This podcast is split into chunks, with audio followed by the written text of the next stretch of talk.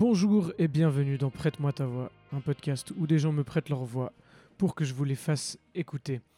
Vous venez d'atterrir dans le sixième épisode de Prête-moi ta voix.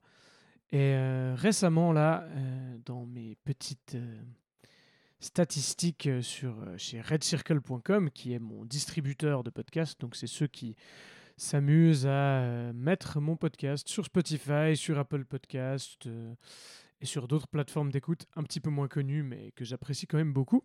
En regardant mes statistiques donc chez Red Circle, j'ai vu euh, qu'on avait passé les 1000 écoutes euh, ou les 1000 téléchargements. Je ne suis pas encore très sûr de comprendre euh, très bien ce que ça veut dire. Est-ce que ça veut dire que 1000 personnes ont téléchargé des épisodes ou est-ce que ça veut dire que les épisodes ont été écoutés 1000 fois? En tout cas, même si ça ne veut pas forcément dire grand-chose par rapport au succès de l'émission, euh, moi, ça m'a fait trop plaisir de, de me dire que c'est des petits paliers comme ça qu'on passe euh, au fil d'un projet. Et euh, ça m'a fait me dire quand même, purée, 1000 personnes qui ont écouté des discussions de 45 minutes à 1h15. ça veut dire que ça intéresse, ça veut dire que ça, que ça fait du bien aux gens peut-être. Donc merci encore pour votre soutien continu. Et euh, on continue d'avancer euh, avec ce projet euh, qui me tient toujours autant à cœur et qui me fait toujours autant plaisir. et bah, sans les personnes qui l'écoutent, clairement que ça aurait aucun sens. Donc voilà, plein de cœur sur vous les amis. Et donc dans l'épisode 6, j'ai parlé avec Nicolas. Nicolas me prête sa voix pour parler de choses plutôt diverses. on aborde d'abord une histoire de mobbing de harcèlement moral et euh, de traitement euh, injuste qu'il a subi à l'université euh, pendant ses études en sport. Et puis ensuite, on dérive un petit peu sur ses engagements actuels. Nicolas, c'est quelqu'un qui est très passionné et qui est engagé dans le mouvement Extinction Rébellion. Extinction Rébellion, pour vous la faire courte, ils protestent contre l'inaction euh, des gouvernements sur les questions climatiques. Alors ils font souvent euh, beaucoup parler d'eux euh, dans les journaux quand ils font, quand ils font une action. Et là, c'était intéressant de pouvoir aussi discuter un peu des fondements, voilà, de comment ils s'organisent, de comment ils communiquent entre eux et quel est leur système. évidemment, le but, c'est pas de faire de promotion politique d'un groupe ou d'un autre, euh, mais voilà, c'est surtout de, de, voir comment un individu évolue euh, dans ce système-là. Et on a pu faire des liens aussi, du coup, euh, avec son histoire de déboire universitaire. C'est donc une conversation qui s'attache voilà, au, au parcours d'une personne et à ses émotions et comment sa perception des autres et des interactions avec les autres euh, évoluent euh, suite à des expériences de ce type. J'espère qu'elle vous intéressera ou qu'elle vous permettra de trouver des clés euh, pour votre propre parcours personnel ou pour mieux comprendre celui de personnes qui vous sont chères. En tout cas, les amis, je vous souhaite une excellente écoute. À tout à l'heure.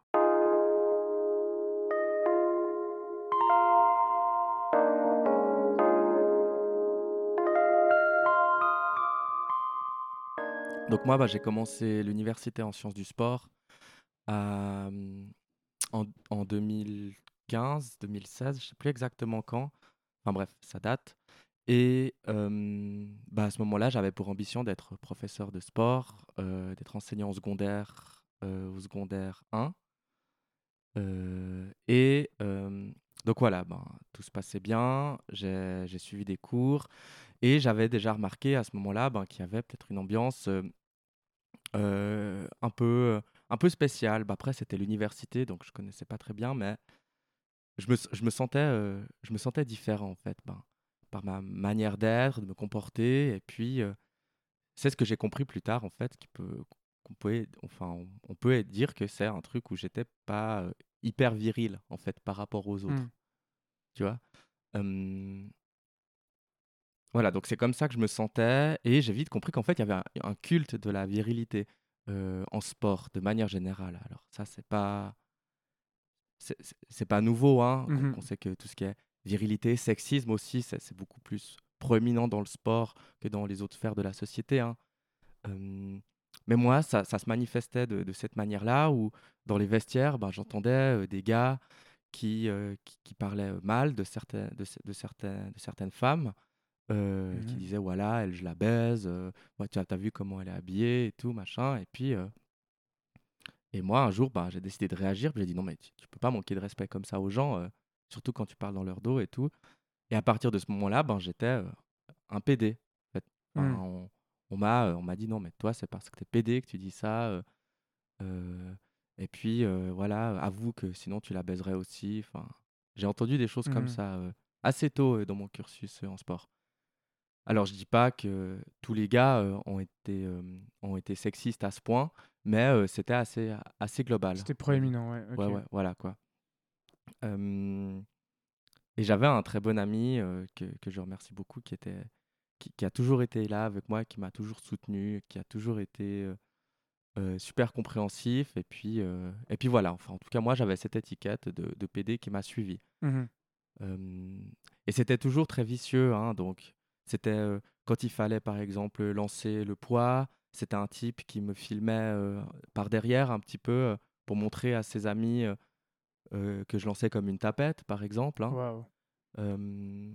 C'était, je sais pas, c'était, euh, on critiquait, mm, ça, ça, c'était jamais euh, frontal, hein, c'était dans Mhm. mon dos, puis on critiquait ma manière de, de nager, par exemple, aussi. euh, euh, genre, je je m'en rappelle plus très bien. Je crois que le, je crois que le mental, il a tendance à effacer euh, ce genre de choses Ouais, un petit ouais, peu possible. négatives.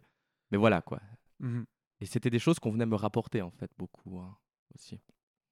Donc voilà, j'ai vécu dans cette ambiance-là. Euh, en soi, je suis quelqu'un qui s'en fout assez, en fait. Enfin, ça m'a jamais touché. voilà. J'étais, enfin, je, je me comportais de la manière la plus naturelle selon moi, et euh, j'allais pas modifier mon comportement euh, pour ces gens-là, quoi. Mhm. Et je savais que ça, ça critiquait beaucoup dans mon dos, et euh, je m'en foutais. J'avais deux trois amis, ça allait très bien. J'étudiais et tout et tout. Et là où ça a un peu débordé, en fait, c'est quand je suis arrivé en cours de natation. Donc, je, donc, en parallèle, en fait, ce qu'il faut comprendre, c'est qu'en natation, à l'Uni, il faut, il faut faire ses brevets aussi. Il y a, il y a trois niveaux de brevets. Il y a le base pool, le plus pool et le pro pool. Hmm. Et il faut présenter euh, le plus pool avant d'arriver. c'est des brevets de sauvetage. C'est des brevets ça de sauvetage. Ouais, ouais, ok. exactement. Euh, donc ces brevets, je les ai eus. Euh, et puis, euh, grâce à un de ces brevets, même avant de commencer les cours de natation à l'Uni, j'ai chopé un poste de prof de natation euh, à la piscine euh, des Bergières. Euh, et euh, c'est un travail que j'ai toujours. Ça fait 4 ans que, que je travaille là-bas. Euh, et voilà. Et quand j'arrive en cours, ben, je, fais, je fais mon cursus. À l'Uni, ça dure un semestre. Et à la fin du semestre, ben, je reçois ma note de natation qui est rien d'autre qu'un 1. En fait. Donc la note de 1. Euh, donc il faut savoir qu'il y a, y a un écrit et il y a une pratique. Moi, j'ai eu Mhm. 1 à la pratique et j'ai fait 6 à l'écrit. En fait. Ok. Parce que, ben, évidemment, je, je- j'enseigne la natation, je connais aussi ce domaine et il est Mhm. normal que, que à, la, à la théorie, eh bien, je, je peux faire une, je, je fais une bonne note, quoi. Voilà. Mm. J'avais confiance là-dedans. Et au fil du temps, euh, bah, j'ai, resuivi le cours, hein, évidemment. On fait un, on resuit le cours, euh, toujours avec le même prof. euh, et euh, durant cette deuxième tentative, euh, mes amis venaient me rapporter euh, dans les vestiaires, bah, que le prof, voilà, il avait dit quand j'étais sous l'eau que je nageais, que je devais abandonner, que je nageais comme une baramine ou comme un, je sais plus ce qu'il disait, un chien boiteux ou un chien battu. enfin, Mm. voilà. Donc un, un prof qui ouvertement critiquait ses élèves toujours lorsque j'étais sous l'eau. Et puis je savais qu'il avait tendance à m'engueuler aussi beaucoup, euh, Mhm. mais c'était, euh, je me disais bon ben voilà quoi, ça, peut-être il est, il est d'une ancienne école et tout, bon ben voilà, suis ton cours hein, euh, et euh, essaye de pas trop broncher, puis essaye de faire une bonne note quoi. Mm. Donc moi il me fallait euh, un et demi pour passer. J'avais 6 à l'écrit, un et demi, euh, donc euh, ça suffit pour que je puisse passer. hein. Ouais. Euh, donc je refais l'examen et là, ben, je, je, je reçois un 1 de nouveau. Euh, toujours 6 à l'écrit. hein. Et du coup, ce 1 me présente un échec définitif quand j'arrive, Mhm. euh, quand je reçois mon bulletin. Donc là, ça va pas. Je suis allé voir mes résultats et tout et tout. Puis effectivement, ben, enfin, pour moi, ça sortait complètement de toute objectivité en fait. Enfin, que je m'étais beaucoup entraîné euh, et j'avais assez peu de doutes sur le fait que je pouvais euh, faire une aussi mauvaise note dans ma Mhm. manière de nager. Alors oui, je ne suis pas un champion de la natation, je ne fais pas de la compétition, mais je pense que je sais assez bien nager. Enfin Ouais. voilà quoi. Je, voilà. Je, je suis pas un pro, mais je, enfin je suis pas un. en un- tout cas, mieux un- que 1 sur 6. en tout cas mieux que 1 sur 6. yes. Voilà, c'est ça. Et du coup, euh, ben là, mon pote avec qui j'étais m'a dit, ben voilà, va faire recours. Puis j'ai fait recours, euh, j'ai posé un recours. Donc avant, avant, le- avant de poser le recours, j'ai envoyé un mail au prof. J'ai dit, ben écoutez, euh, qu'est-ce qui vous anime dans, dans cette note? Pourquoi euh, j'ai pourquoi vous me mettez 1 Est-ce que vous pouvez pas revoir ma notation? Sachez que ça me met dans une situation compliquée, sachant qu'avec 1,5, ben, j'aurais passé, je peux avoir mon bachelor en fait, avec 1,5 Mm. il me restait très très peu de cours à terminer pour avoir ce bachelor. hein. Le prof répond, il dit non, non, on est formel. euh, la démonstration que tu as fait, c'est comme en fait si tu n'avais rien présenté. Euh, je pense qu'il sait que par email, on, on- peut, euh, on peut sortir les emails et puis les montrer. donc il m'a pas, pas trop insulté par email. hein. Mais, mais voilà, quoi. Il a dit que ça, ça va, c'était comme si je n'avais rien présenté. en fait. Ok. Donc moi, après, j'ai j'ai vu un avocat, une avocate, pardon, et, et on a fait les démarches du recours. Et j'ai été quand même assez touché à ce moment-là parce qu'il fallait euh, obtenir des témoignages euh, comme quoi ben, j'avais bien été dans l'eau. Déjà, dès le moment où tu vas dans l'eau, en fait, tu as un et demi. Un peu ça, euh, des règles. Ouais. Et il y a eu, je crois, 8 ou 9 euh, élèves quand même que, que je soupçonnais pas, mais qui ont signé la lettre en disant bah, que non seulement j'étais bien allé dans l'eau, mais en plus que ce que j'avais présenté, c'était quand même pas mal. Et il y a eu ce témoignage. Et ensuite, il y a eu autre chose aussi. Donc, euh, on a appris qu'il n'y avait pas de grille d'évaluation pour, euh, pour noter les élèves qui présentaient. Donc, c'était vraiment entièrement euh, subjectif, en fait. Mhm. Ce qui est complètement impensable lorsqu'on se prétend comme, euh, comme prof et qu'on euh, bah, a suivi des cours de pédagogie, euh, etc. Ouais, etc., dans un cadre académique en plus, du coup. Ouais, dans un cadre académique, tu peux pas laisser autant de subjectivité bien sûr. À une manière de noter. Enfin bon. Donc voilà, j'ai posé le recours. Et ce qu'il faut savoir, c'est que euh, donc ça a été une démarche longue qui a duré à peu près une année. hein. Mm. Et ce qu'il faut savoir, c'est que absolument tout le milieu académique, donc les profs, la faculté, le décanat, a tenté de me dissuader de Mhm. faire recours en fait. Je crois. Jusqu'au moment où je le dépose, et même un peu après de l'avoir vraiment officiellement déposé, il y avait même le conseiller aux études, le doyen, qui me disait, qui, il regardait mon dossier quand j'allais au rendez-vous avec eux, et il me disait, euh, Nicolas, euh, on voit bien, mais ton cas, il est assez clair, euh, ça va pas passer, tu vas perdre du temps, de l'argent, euh, et sachant qu'il y a un recours sur 10 qui marche par année à l'Uni, tu peux pas le faire, Mm. enfin, ça va pas aller, quoi. le, cas, le cas est trop concret. Euh, le, ce prof est légitime de te mettre cette note, et euh, voilà, on te conseille de ne pas déposer ton recours, quoi. Ok. Euh, C'était assez dur pour moi parce que Mhm. j'ai été pendant très longtemps entre. Enfin, j'étais assez mitigé pendant longtemps. ça va me coûter cher Est-ce que ça vaut la peine Est-ce qu'il faut pas plutôt me réorienter, etc. Et au final, ben, il y a eu toutes les associations étudiantes, donc la FAE, l'AS, l'Association des étudiants en sciences sociales et politiques, qui m'ont offert leur soutien. Et j'avais des, des contacts humains qui me disaient, mais non, Nicolas, nous, on est de telle association, fais recours, ça vaut la peine, on est là. S'il y a des problèmes financiers, on te soutient. Donc voilà. Et là, j'ai déposé mon recours. Et à partir de ce moment-là, tout le monde s'est tu, en fait. Enfin, comment dire, tout le milieu académique s'est tu. J'ai plus reçu de tentative de dissuasion parce que j'ai annoncé que j'avais posé le recours. Euh, six mois après, un peu plus de six mois, je reçois une réponse que le recours a été pris en compte. Et au bout d'une année, euh, un peu moins, je crois, huit mois, donc mes cours ont été suspendus. Hein, Mhm. Entre-temps, j'a- j'avais rien, j'ai travaillé pour gagner de l'argent. Et ben, je, je reçois que la commission des recours a statué que mon recours a été, euh, a été un succès, qu'il a passé, que, que voilà quoi. Que... Et j'ai gagné le droit donc euh, de refaire le même cours avec le même prof et, et d'être examiné par le même prof. Puis là, ben, j'ai commencé à écrire au décanat, puis j'ai dit, bah écoutez, non, ça va pas, euh, on peut pas faire ça. Euh, moi, j'ai- ressenti des violences de ce prof-là, Mhm. j'ai ressenti des violences du, du milieu du sport euh, à l'Uni de manière générale. Euh, je me suis senti insulté par ce prof, j'ai écrit euh, des emails et j'ai eu des rendez-vous pour, pour dire ça. Je, je veux pas le voir, en fait. Je veux Ouais. pas, et je veux pas lui, lui donner ma confiance pour, euh, pour euh, des notes qu'il pourrait m'attribuer. Et là, le, le décanat m'a répondu, écoutez, c'est une chance que vous avez gagné ce recours, donc c'est pas pour tout le monde. Donc saisissez cette chance et essayez de faire mieux. Et là, pour moi, c'était déjà assez scandaleux. Puis du coup, j'ai dit non, mais c'est pas une chance, c'est une justice qui a été rétablie. Je me suis exmatriculé. J'ai dit non, bah, je m'exmatricule et je vais finir à Fribourg.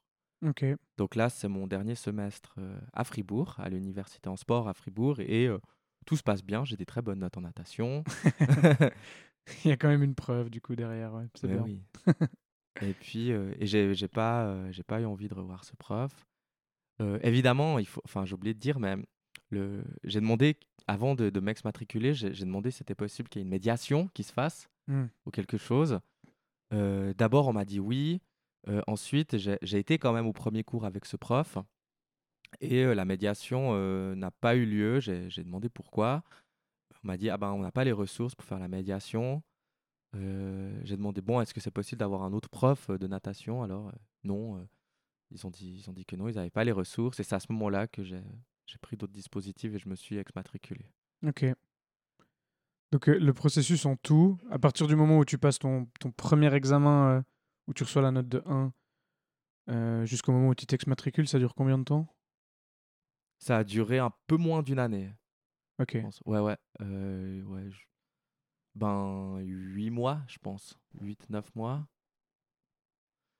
C'est assez flou, hein, parce que ça, ça- date de 2017, 2018, Mhm. tout ça.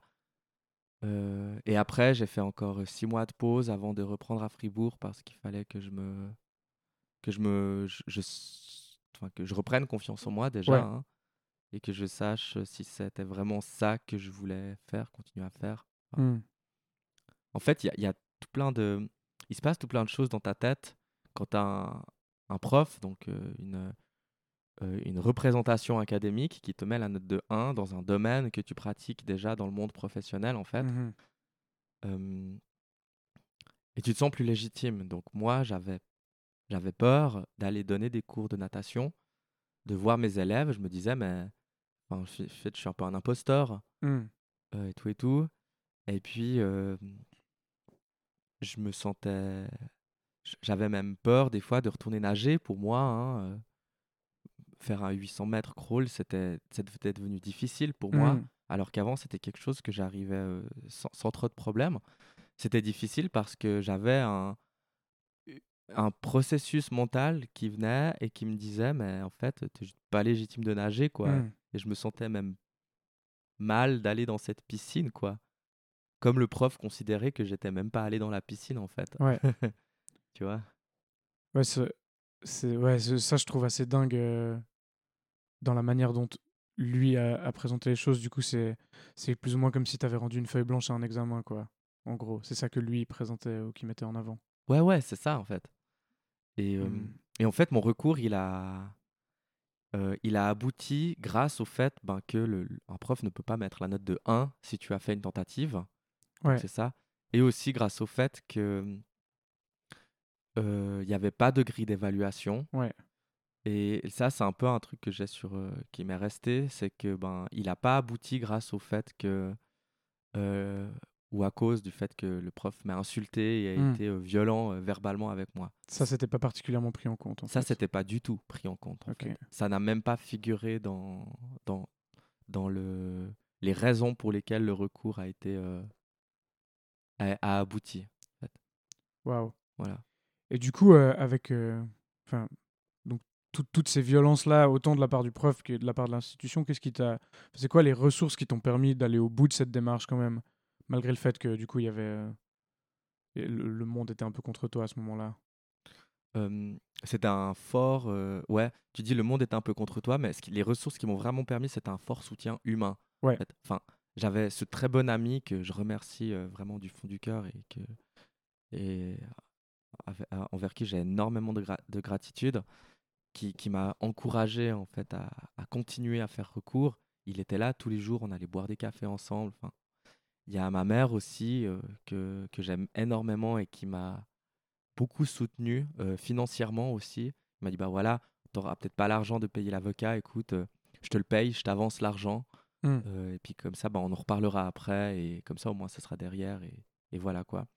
Et il y a les, les associations étudiantes, en fait. Hmm. donc la FAE et puis la ESP, donc à l'Uni à Lausanne, qui, qui eux m'ont toujours encouragé à faire recours et on a même fait une, une, une- grande fête à Zelig pour moi lorsqu'on a appris que mon recours avait abouti. Quoi. Donc vraiment, je remercie beaucoup ces gens-là. Et c'est marrant parce que, pour la petite anecdote, quand j'ai reçu par courrier le, le, le résultat du recours, je savais déjà que, que j'avais gagné, Mhm. mais le courrier mettait un recours, euh, un résultat refusé. Enfin, il disait que j'avais que j'avais pas réussi le recours. En gros, je sais plus comment c'était, recours rejeté ou un truc comme ça. Et en fait, c'était juste une euh, c'était juste une faute de pattern dans le système informatique parce qu'ils ont tellement l'habitude de faire ce genre de courrier, tellement il y a peu de recours qui passent que là, il l'a envoyé par défaut sans se demander si, euh, si en fait c'était pas un recours qui avait gagné, tu vois? D'accord, waouh. Et malheureusement, bah, c'est, en fait, c'est ce courrier-là qui fait foi. C'est le courrier que tu reçois en recommandé à la maison. Tu vois? Et du coup, j'ai eu encore un petit coup de stress, un petit ascenseur émotionnel. Donc là, j'ai filé à l'Uni. J'ai été directement voir le doyen de la faculté qui était en pause, en fait, à midi. Euh, on m'a on m'a guidé vers lui. J'ai dit non, mais là, il y a une urgence, ça va pas. Euh, et le doyen, il était très tranquille, très gentil. hein. Euh, il, il a, il m'a regardé puis il m'a dit non, non, mais, mais je me rappelle de vous. Vous êtes le seul euh, qui, a, qui a remporté le recours parmi toutes les demandes qu'on a eues. Non, non, euh, bah, félicitations déjà. et Ça arrive pas souvent, bravo. ouais, ouais. Dingue. Et non, mais ah oui, l'histoire du prof de natation, non, mais. Puis il me regarde et puis il me dit non, mais mettre 1 alors que l'élève a fait une tentative, ça va pas, ça, on est d'accord. hein.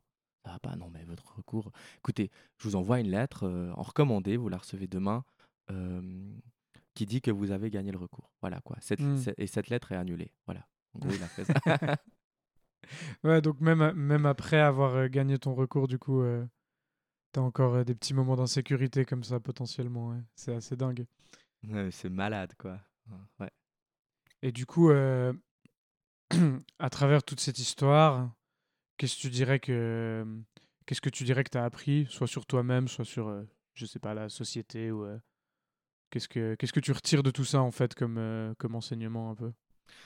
Bah moi, ce qu'il faut savoir, c'est que pendant ma démarche de recours, j'avais une forte pression de, de mes camarades et de ce système aussi sexiste euh, qui, était, qui était proéminent en, sport à l'Uni. hein. Et, et ce côté-là m'a m'a pas aidé en fait. Enfin, j'ai eu de, de manière générale ce, un- une forme de détachement. Je pense que je m'en foutais complètement à ce moment-là.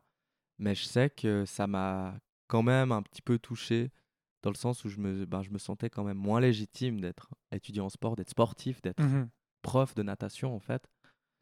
Et, euh, et ce que j'en retire, c'est que peu importe ce que disent les autres, peu importe ce qu'on peut te dire, donc au- sur le plan de ta personne, mais sur le plan aussi de ta situation, dans le contenant de ta vie, mais aussi dans le contenu, ces deux choses-là euh, ne doivent avoir aucun impact sur les actions que tu fais si tu penses qu'elles sont justes. Hmm. En fait, je pense. Et si tu penses qu'elles sont justes, eh bien, vas-y, fonce. en fait. Et puis, essaye.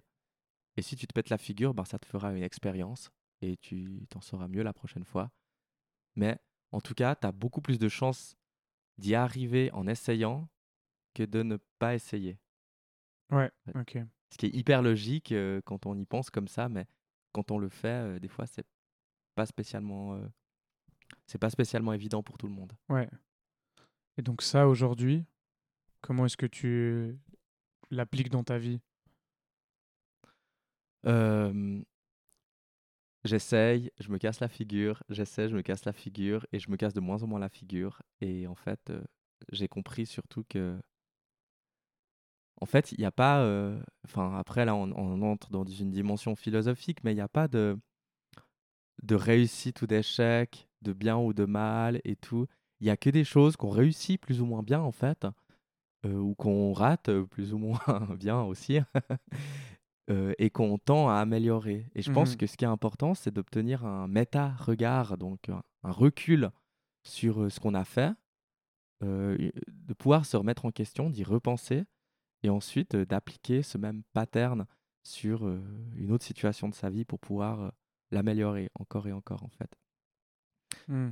Et ça m'a aussi appris beaucoup de choses sur la justice sociale, en fait. Et j'ai l'impression qu'on est trop.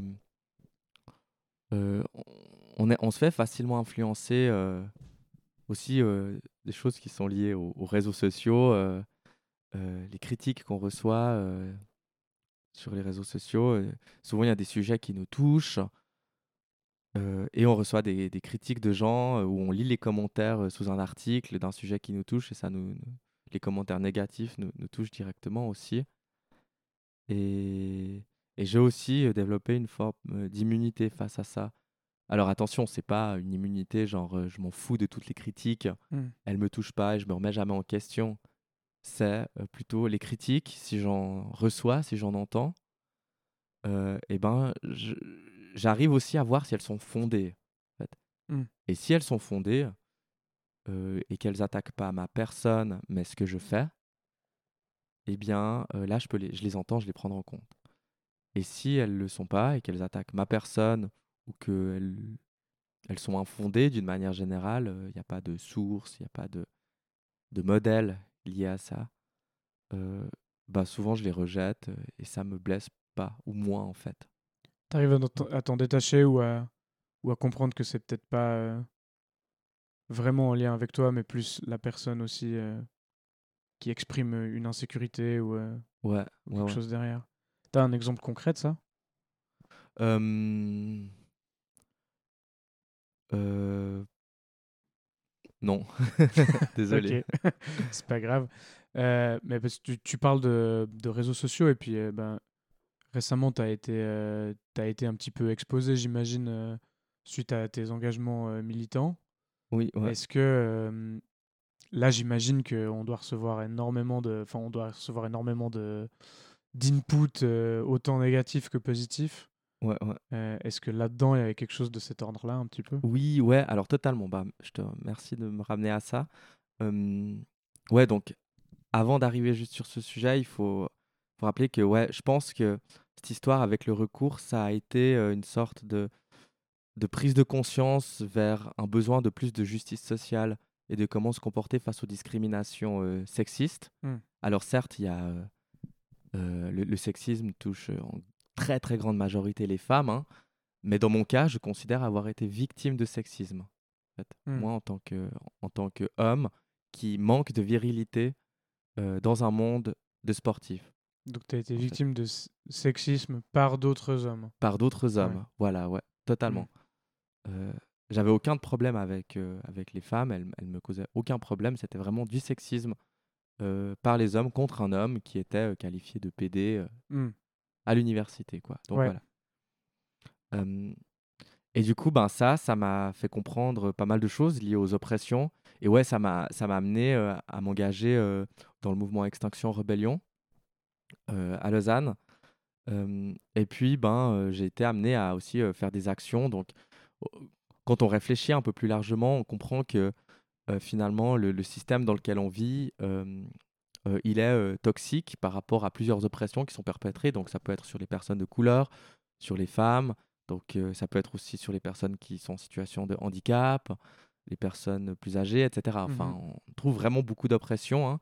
Euh, et on comprend que euh, le, le réchauffement climatique euh, et surtout euh, l'inaction euh, du, du gouvernement euh, liée à ça euh, est le fruit aussi euh, de, ce, de ces oppressions et du, du système qui est euh, alimenté en fait Mhm. par ce genre d'oppression. Donc voilà, moi je, je dis que c'est un système qui est toxique et on vit dedans et puis on doit, on doit grandir là-dedans.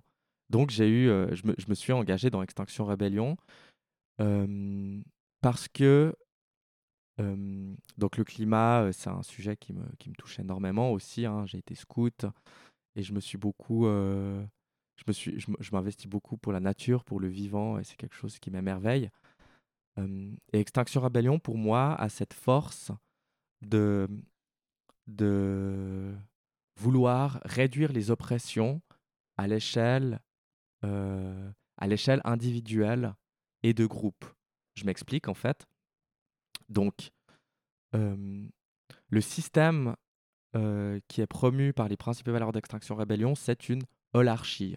Donc, l'holarchie, c'est le fait de considérer que euh, dans la nature, dans l'environnement, euh, il y a des, des petits systèmes et chaque élément de ce système va avoir une influence dans le système tout entier. Si je prends par exemple un arbre, bah, l'arbre, il, est, il, il grandit, on va dire, dans une forêt Mhm. et euh, cet arbre, il crée en lui une manière ben, de recevoir les rayons du soleil, de se nourrir, euh, de, de recevoir de l'eau, de s'en nourrir aussi, etc. Donc l'arbre, il est d'une certaine manière autonome. Mais cet arbre, il évolue aussi, il va influencer l'acidité ou, euh, euh, ou l'aspect basique du sol pour le reste de la forêt, en fait. Et ça, c'est des, études euh, empiriques qui ont été euh, effectuées par une institution qui s'appelle l'Université du Nou euh, en France. Euh, et après, on retrouve des modèles sociologiques par rapport à ça qu'on peut appliquer à l'humain en tant que groupe. Ouais. En fait. Ok. Et du coup, ce modèle holarchique, il s'articule à travers des cercles. Et dans, ces cercles, euh, ben, il y a des rôles. Et chaque cercle un peu a une mission. On pourrait voir que le cercle, c'est genre la forêt qui doit, qui doit survivre. Et euh, chaque arbre est un rôle dans ce cercle. Et puis peut-être qu'il y a euh, un petit, une petite région de sapins dans cette forêt. Et du coup, c'est encore un sous-cercle. Et chaque sapin fait partie de ce sous-cercle et se nourrit peut-être différemment, avec un peu plus d'acidité, etc., etc. Donc voilà quoi. Yes. Euh, et dans les humains, bah, ça se matérialise de cette manière-là. Ça veut dire que euh, on emploie des méthodes de prise de décision qui sont par consentement, on dit, et euh, on considère que pour que le, le cercle il évolue dans sa mission, il grandisse. Si par exemple ma mission c'est de, de- de faire un stand au marché de Lausanne pour Extinction Rebellion, dans ce, dans ce cercle, tu as plusieurs rôles en fait. Mhm. Il y a la table, il y a le fait d'aller aborder les gens, etc., etc. Et on considère que pour que ce cercle, il évolue dans sa mission, eh bien, il fonctionne avec des tensions et uniquement des tensions. Donc, la tension, c'est pas quelque chose de dramatique euh, Mhm. vu comme ça, c'est quelque chose qui, si on le règle, me permettrait de mieux fonctionner dans le cercle. Ok. J'ai un exemple tout bête. L'arbre dans la nature, euh, eh bien, s'il choisit euh, de, de pousser à cet endroit-là, eh ben, ça va modifier peut-être la nature du sol. Ça va peut-être forcer Mhm. les arbres autour à se décaler un petit peu. ok? Ça crée Mhm. des tensions. ok? Euh, eh bien, les arbres, à ce moment-là, ils vont se, eh ben, ils vont, ils vont s'adapter en fait lié à cette tension. Ouais. Ils vont peut-être aussi trouver une forme de turgescence de symbiose en fait Mmh. entre eux pour pouvoir se donner des ressources, s'en prendre, s'en échanger, pour qu'ensuite l'arbre du, du centre ben, puisse pousser et puis vivre aussi. OK. Donc voilà quoi. Et on matérialise les tensions de cette manière-là. et puis humainement, au niveau du groupe, comment est-ce que ça se, est-ce que ça se matérialise? Eh bien, il y a une personne qui exprime le fait bah, qu'elle n'arrive pas à aborder les gens dans la rue parce qu'elle est un peu timide ou je sais pas quoi. et Mmh puis, on, va, on va aller l'écouter et on va entendre son besoin. et elle, son besoin, bah, c'est peut-être qu'on la briefe, qu'on la forme sur comment être un peu plus, je sais pas, extraverti, on va dire, Mmh pour les gens dans la rue. Et du coup, ben, de cette tension-là, eh bien, émerge une solution qui est ben, faire un moment de briefing de peut-être une demi-heure avant le stand au marché pour donner un peu plus de, de légitimité aux gens pour aborder les personnes dans la rue. C'était un petit peu un exemple comme ça. Mmh là, c'est un collectif de gens dans lequel toi tu te retrouves, dans lequel tu as l'impression que tu arrives à, à exprimer une identité qui t'est propre. Peut-être, du coup, je, je pense du coup à l'histoire que tu racontais tout à l'heure. Peut-être que tu es dans un système là où, où tu as l'impression que ça prend plus en compte les, les individualités? Ouais, c'est ça en fait. ce qu'il faut savoir, c'est que ce système holarchique, il fonctionne par petits groupes. Donc c'est toujours des cercles dans des cercles dans des cercles. Il ne montrera jamais 50 dans un cercle. c'est peut-être possible, mais c'est un petit peu un challenge, on va dire. Parce que dans chaque groupe, il y a, y a un rôle de personne qui facilite, un facilitateur, une facilitatrice. On pourrait dire un modérateur en fait, hein. une personne qui modère. Mais attention, c'est pas un leader, c'est le contraire. C'est une personne qui maîtrise des outils et une posture pour permettre au groupe d'exploiter au mieux son intelligence collective pour produire le mieux possible euh, tout en tenant compte du chemin qui est lié au résultat qu'on veut atteindre. Et ce rôle-là, à mon sens, il est super important parce qu'il est entraîné pour déceler les besoins de chaque personne, en fait, mmh. euh, de chaque individu.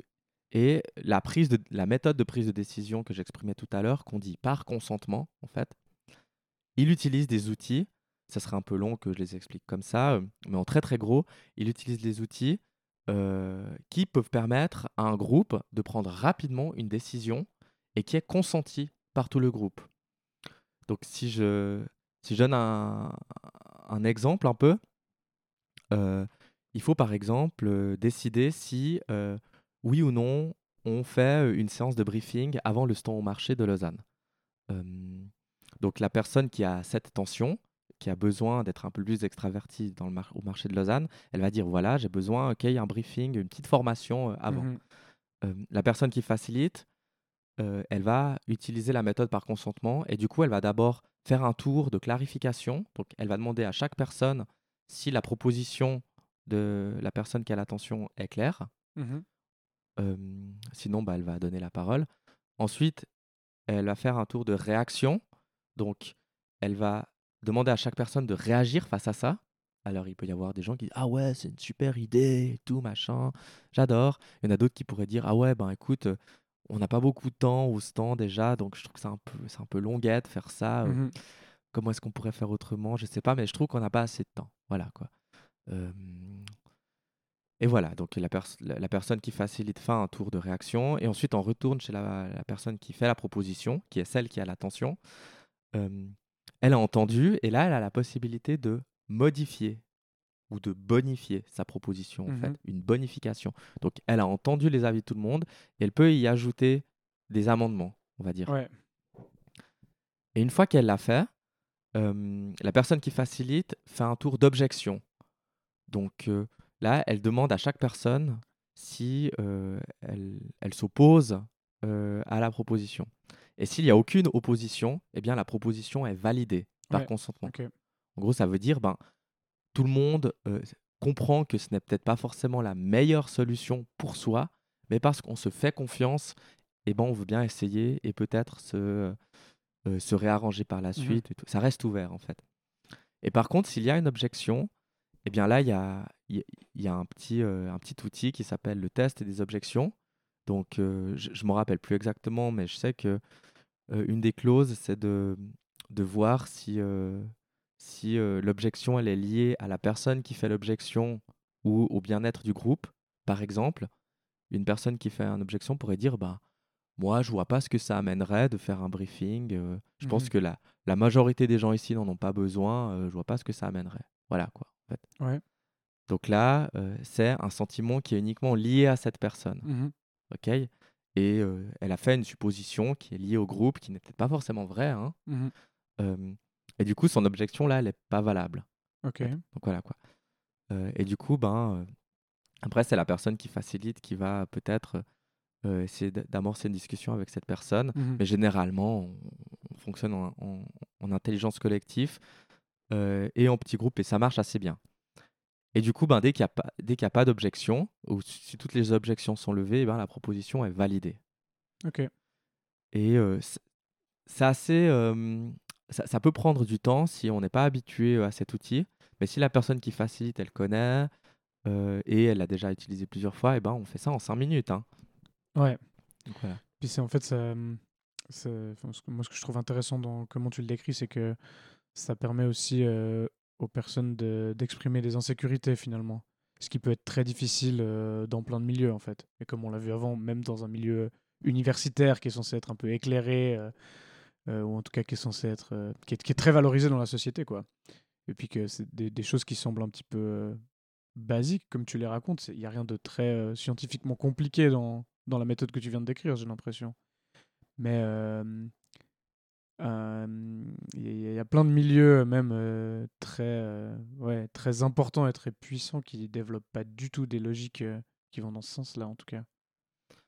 Ouais, ouais, il y en a plein. Et en fait, j'ai même envie de dire, euh, la, la grande majorité des institutions dans lesquelles on grandit, les organisations, les associations, ne fonctionnent pas comme ça. Hmm. Alors attention, je dis pas que donc je dis pas que ce fonctionnement c'est la panache la panachée, c'est pas le c'est pas le summum de l'organisation. hein. Il y, a- des projets qui échouent aussi avec euh, cette organisation holarchique. Mais euh, ce qui est certain, et c'est justement ce que l'université du nous euh, a, exprimé, c'est que ça, ça, ça contribue à réduire drastiquement les inégalités sociales au sein même du groupe, en fait. Ouais. Peu importe de, de la nature qu'elle soit, hein, ça, ça réduit les sentiments d'oppression que les gens ont euh, de manière interpersonnelle, en fait. Et euh, ce fonctionnement-là, donc holarchique, il a un nom, on l'appelle la gouvernance partagée.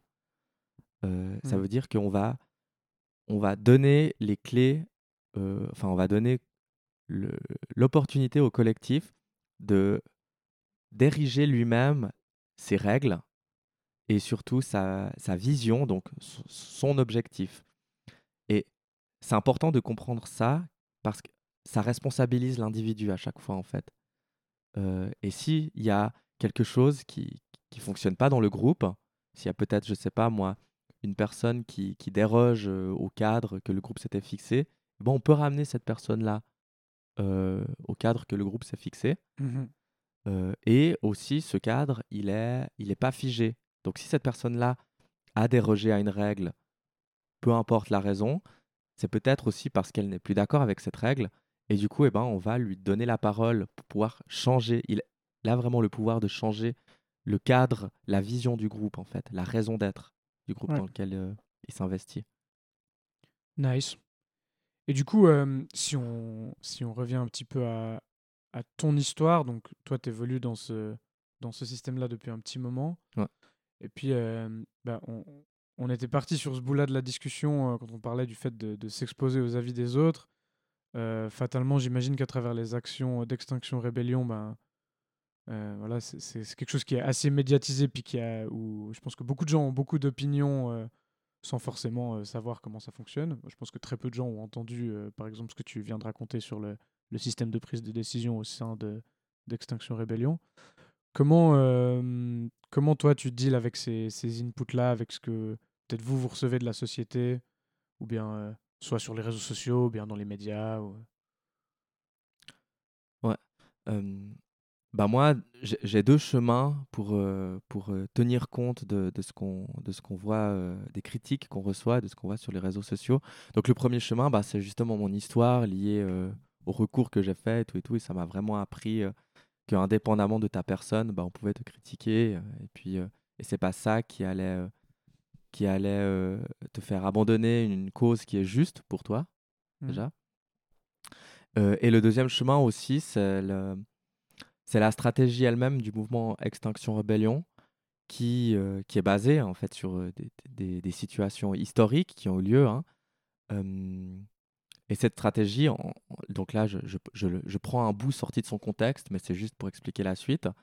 Euh, elle dit que euh, l'important, c'est de faire des débats, c'est de faire parler la population du réchauffement climatique, peu importe si les gens sont d'accord ou pas, euh, parce que lorsqu'on en parle, on, on, met, on crée du politiquement correct en fait autour de ça. Et ce modèle, il a un nom, c'est la fenêtre de Overton. D'ailleurs, l'UDC euh, sait très bien le faire avec, euh, avec les moutons, euh, avec les, mmh. affiches. Eric Zemmour le fait très bien aussi actuellement avec tous ses propos choquants qui sortent à la télévision. mais, mais c'est une stratégie qui, est vraiment très très efficace en politique parce qu'elle permet à la population d'intégrer dans, dans son discours un sujet qui était inabordable auparavant, en fait. Mmh. Et on en parle, et petit à petit, ben, on peut même l'accepter en fait, cette idée. En fait. et, et c'est aussi une partie de la stratégie d'extinction rébellion.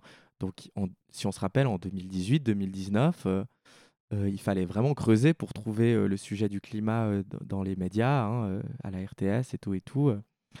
et puis aussi grâce à la grève du climat, hein, mouvement fondé par Greta Thunberg, Climate Strike et Fridays for Future, on a vraiment le, sujet du climat aujourd'hui qui est au centre du débat politique. Euh, en tout cas, on en parle. Euh, on en parle beaucoup plus. Et, euh, et ça, c'est une grande réussite. Donc l'idée de, de créer des débats, en fait, c'est pas forcément de vouloir rallier des gens à notre cause. Mmh. pas L'idée, c'est pas de vouloir mettre tout le monde d'accord. De toute façon, on n'arrivera jamais à mettre tout le monde d'accord. Et ça, c'est comme ça dans à peu près enfin dans beaucoup d'idées politiques qui ont quand même passé en fait. Mmh l'idée, c'est juste de déplacer cette fenêtre du politiquement correct pour qu'on puisse en parler dans les repas de famille et tout. Et la preuve, c'est qu'on en parle aujourd'hui aussi. Énormément, c'est un des sujets vraiment prégnants de notre société aujourd'hui. Mais je trouve ça super intéressant. Il y a deux choses que je trouve super intéressantes. Déjà, c'est que tu as cité des exemples qui utilisent la même méthode, mais qui sont complètement à l'opposé de, de, des combats que vous, vous avez, par exemple. Mmh je trouve ça courageux aussi de d'oser bah, citer l'UDC et Eric Zemmour, qui sont peut-être des, des, des, personnes physiques et morales qui sont loin de, de vos schémas de pensée, mais de dire que en fait, on utilise les mêmes méthodes dans le sens où c'est. Je sais pas comment dire ça, mais c'est. Je trouve que c'est très intelligent de le dire de cette manière-là parce que ça montre que c'est pas. on pense avoir la vérité absolue, mais c'est, on pense qu'il faut qu'on parle de ça en fait. Et ça, je trouve ça assez intéressant. Puis il y a le. Mmh, en fait, le côté. comme tu viens de dire qu'on en, on en parle au, enfin qu'on en parle au repas de famille. En fait, c'est vrai. J'ai l'impression que. c'est c'est hyper intéressant parce qu'autant je pense que des, beaucoup de personnes peuvent être très critiques de, ces, de ce type de mouvement, euh, même de mouvements euh, extrêmement pacifistes, mais c'est des sujets qui sont quand même dans leur tête du coup, malgré ça. Ouais, c'est ça. Et... Et puis, même le fait qu'on en parle là, maintenant, en fait, toi et mmh moi, à travers ce podcast, c'est juste, c'est quelque chose qui serait pas arrivé s'il n'y avait pas eu des actions, des arrestations, hein, des, des, apparitions à la RTS sur infrarouge, d'activistes pour le climat, grève du climat, extinction rébellion. ça nous mène vraiment à en discuter maintenant, en fait. et tu disais avant un truc assez intéressant qui est que ben on voit pas forcément le côté organisationnel du mouvement mmh dans les médias et tout. C'est vrai que bah, du coup, en fait, la désobéissance civile non violente, euh, elle est utilisée, euh, entre autres, pour juste pour être sur la place publique, en fait, pour qu'on Ouais. nous voit. Mhm. Et c'est- un outil qui est, et surtout euh, le fait que ce soit non violent, c'est un outil qui est stratégique parce que en employant la violence, alors certes, la violence peut marcher dans, dans plein de cas, hein, euh, et surtout dans d'autres régimes politiques, hein, ça il faut pas le nier. Euh, mais en l'utilisant, euh, on peut aussi euh, vite se faire couper le micro, en fait, Ouais. parce que ben euh, voilà quoi, la violence ne peut, peut pas être acceptée, ne peut pas être vue. On a plus de peine à la mettre au centre du débat Mhm. public, en fait. Donc voilà. Ouais. Donc c'est vraiment stratégique d'utiliser la non-violence. Et donc d'un côté, il y a un, un peu un, un parti pris euh, d'accepter d'être la cible de critiques ou bien de condamnation pour que les gens parlent des sujets qui vous semblent importants? Oui, voilà, ouais, exactement. Et pour la petite anecdote, euh, donc euh, la rébellion qui a eu lieu à Zurich en, oc- en octobre euh, 2021, euh, il y, a- y y un dialogue hein, qui est créé avec la police. Mhm. Et je discutais avec le contact police l'autre jour qui m'a expliqué que, bah oui, en fait, on a, on a dit euh, à la police qu'on allait euh, bloquer euh, telle rue, telle rue et telle rue. Et la police nous a dit, ben écoutez, en fait, on a discuté, puis on, on- on vous donne l'autorisation pour telle rue et telle rue. Donc vous pouvez y aller, euh, allez-y seulement, euh, vous pouvez la bloquer. et puis euh, le contact police, il a un peu rigolé, puis il a dit, ok, ben nous, on veut que vous nous arrêtiez. Alors on va plutôt bloquer cette, cette rue-là que vous nous avez pas autorisée.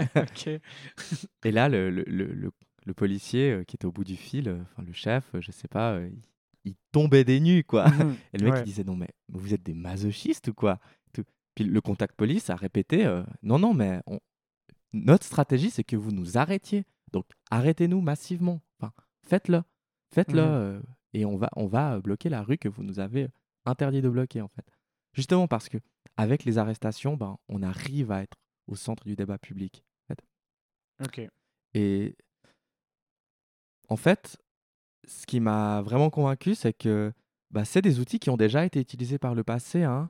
Donc, euh, Rosa Parks, par exemple, qui a été euh, la première euh, personne noire à être médiatisée pour s'être assise euh, à l'avant d'un bus dans les années euh, 1950 au Montgomery, euh, elle, c'était pas c'était pas la première personne de couleur à s'asseoir à l'avant d'un bus, mais Mhm. c'était la, enfin c'était, disons, c'était le, le point culminant, c'était le moment où la, la sauce elle a pris en fait, Ouais. tu vois, et on a pu se diriger vers un peu plus de droits pour les pour les personnes noires.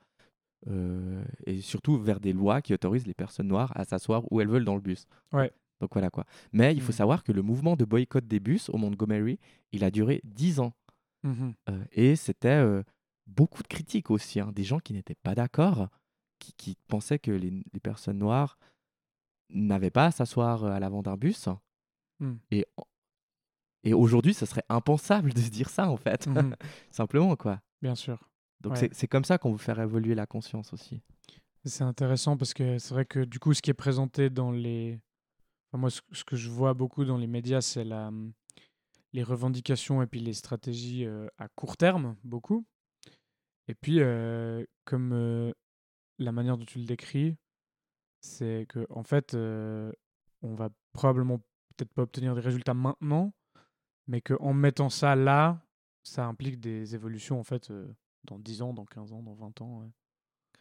Ouais, ben, un des, une des faiblesses de cette méthode, c'est qu'on a de la peine à prédire quand même. Mhm. on ne sait pas quand ça peut arriver. Donc, il y a, y a y a des cas euh, historiques où ça a mis 10 ans pour arriver. à- Donc, euh, je dis pas qu'aujourd'hui, euh, on, a on a eu ce qu'on voulait par rapport aux populations racisées. hein. Il y a encore beaucoup de, de pression, ça, beaucoup de racisme, ça c'est clair. Mhm.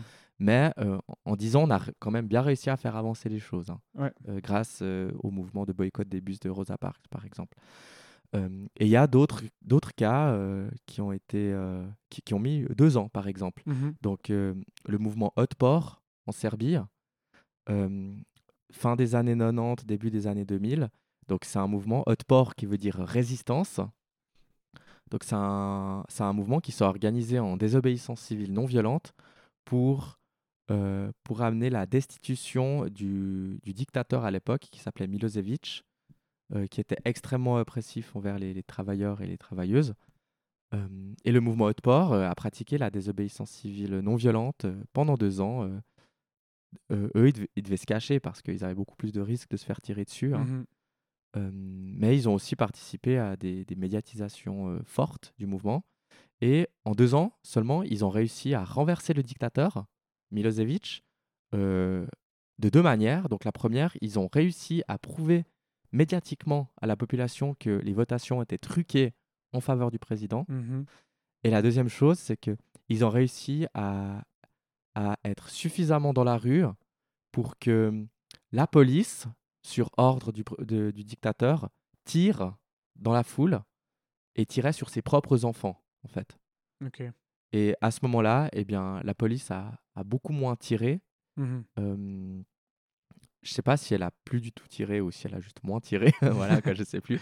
Mais en tout cas, euh, ça a amené jusqu'à la, la destitution du président Milosevic, enfin du ouais, dictateur. une création de, une, création de conflits de conscience un peu chez les gens aussi, ou même chez les, ouais, chez les forces de l'ordre par exemple. c'est super intéressant. Et dans dans tout ça, du coup, si je ramène à toi et ton parcours, à travers ben, ton engagement militant maintenant et puis ben, ton, ton parcours à l'université et puis ces recours-là, aujourd'hui, là, qu'est-ce que tout ça a fait sur toi et qu'est-ce que ça a changé chez toi? Oula, euh, c'est assez compliqué comme question parce qu'il y a énormément de choses qui ont changé en fait. Mais si je prends la posture de, de Nicolas qui veut devenir enseignant, Mhm. euh, je pense que j'ai un rapport au groupe. Donc quand je parle de groupe, ça peut être un groupe dans lequel on évolue, ça peut être une salle de classe aussi. Mhm. J'ai ce rapport au groupe qui est beaucoup plus euh, focus sur chaque individu, en fait. Ouais. Et il me semble que j'arrive à intégrer les besoins, les envies de chaque individu, en fait, et d'en faire une sorte de, de cocktail qui, par exemple, quand j'enseigne, euh, soit un cours qui corresponde à tout le monde. Mhm. Mais ça vient pas aussi sans apprendre aux élèves que ben, ce qui correspond à l'un, ça peut pas forcément correspondre à l'autre, et que des fois, il faut un peu s'égaliser, en fait. Mhm. Et ça, c'est du consentement, en fait. Ouais. C'est euh, Mhm. lié euh, à la prise de décision par consentement, aux méthodes qu'on pratique, en fait, dans Extinction Rebellion. Donc voilà, quoi. Et les élèves, je suis, je suis assez fier parce que mes élèves ont cette maturité-là, enfin, ils, ils l'acquièrent vite avec moi, en fait. Et ils arrivent, et je trouve ça génial, ils arrivent à un peu faire des, des on va dire, des sortes de concessions qui leur permet quand même d'évoluer dans la classe Mhm. et qui, en faisant ce, ce petit détail, va permettre à d'autres de bien évoluer aussi, en fait.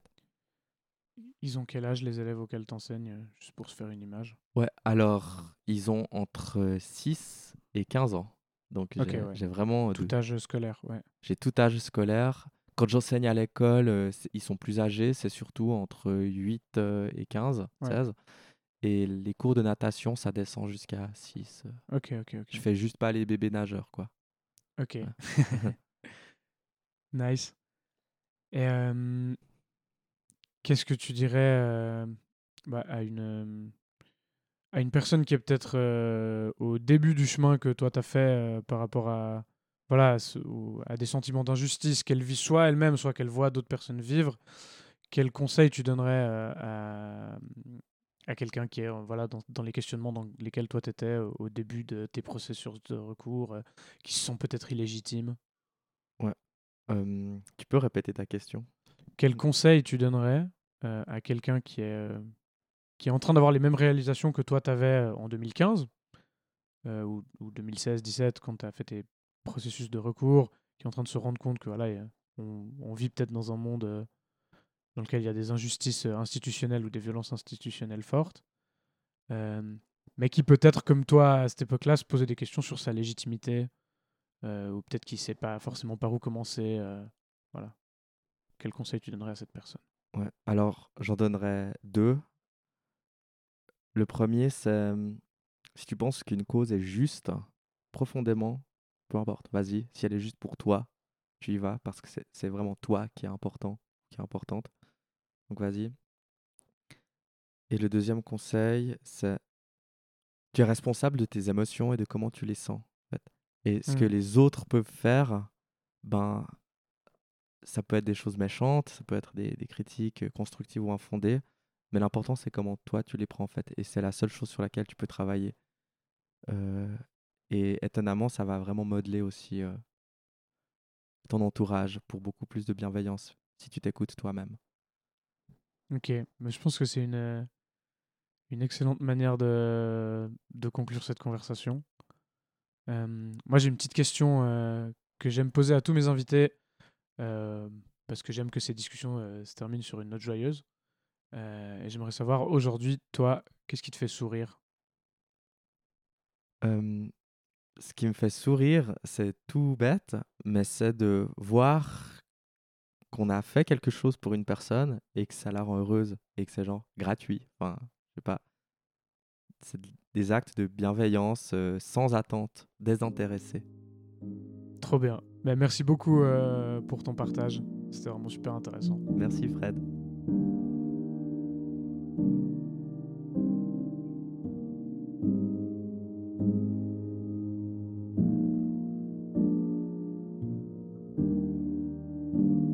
Prête-moi ta voix est un podcast enregistré, produit et réalisé par moi, Fred Rebaud.